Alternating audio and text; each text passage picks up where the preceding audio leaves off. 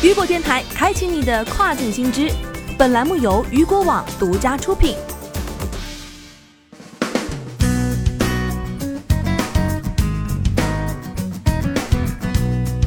Hello，各位好，欢迎大家收听这个时段的跨境风云。那么接下来的时间将带大家一起来关注到的是，民航局调整国际客运航班，国际货运明显回暖。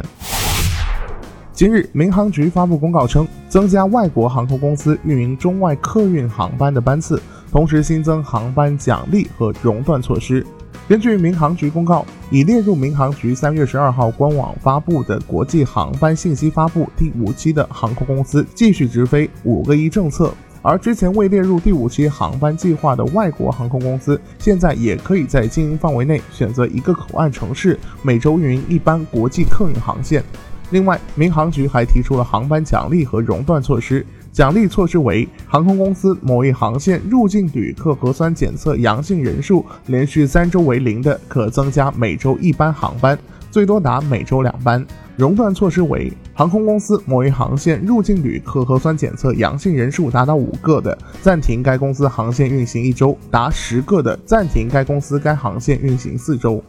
下面我们来关注到的是国际货运明显回暖。从交通运输部获悉，目前交通运输部经济主要指标在经历了第一季度大幅下降后不断反弹，积极因素持续增多，行业的主要领域均已基本复工复产，铁路、民航、客运加快恢复，货运运行总体平稳，部分指标已恢复至去年同期水平。交通运输部新闻发言人孙文健介绍，截至五月二十三号，在建重点项目复工率达百分之九十九点二，运输企业复工率达百分之九十八点四。其中，客运企业复产率达百分之九十七点六，货运企业复产率达百分之九十九。同时，我国货运明显回暖，与去年同期相比实现了正增长。五月中旬，公路、水路营业性质货运量同比增长了百分之二点三，其中油品运输增长了百分之十六点一，港口货物吞吐量和外贸货物吞吐量同比均转为正增长。集装箱吞吐量已经接近去年同期水平。交通运输部监测的二十一个港口完成的货物吞吐量达一点七三亿吨，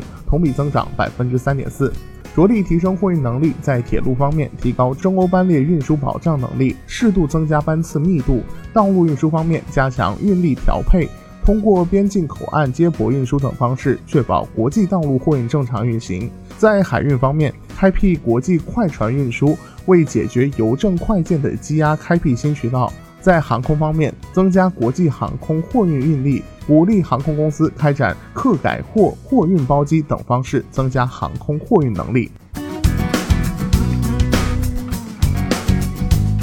好的，以上就是这个时段雨果电台为您推送到最新一期的跨境风云。想要了解更多跨境电商资讯，您还可以持续关注到雨果网。我是大熊，我们下个时段见，拜拜。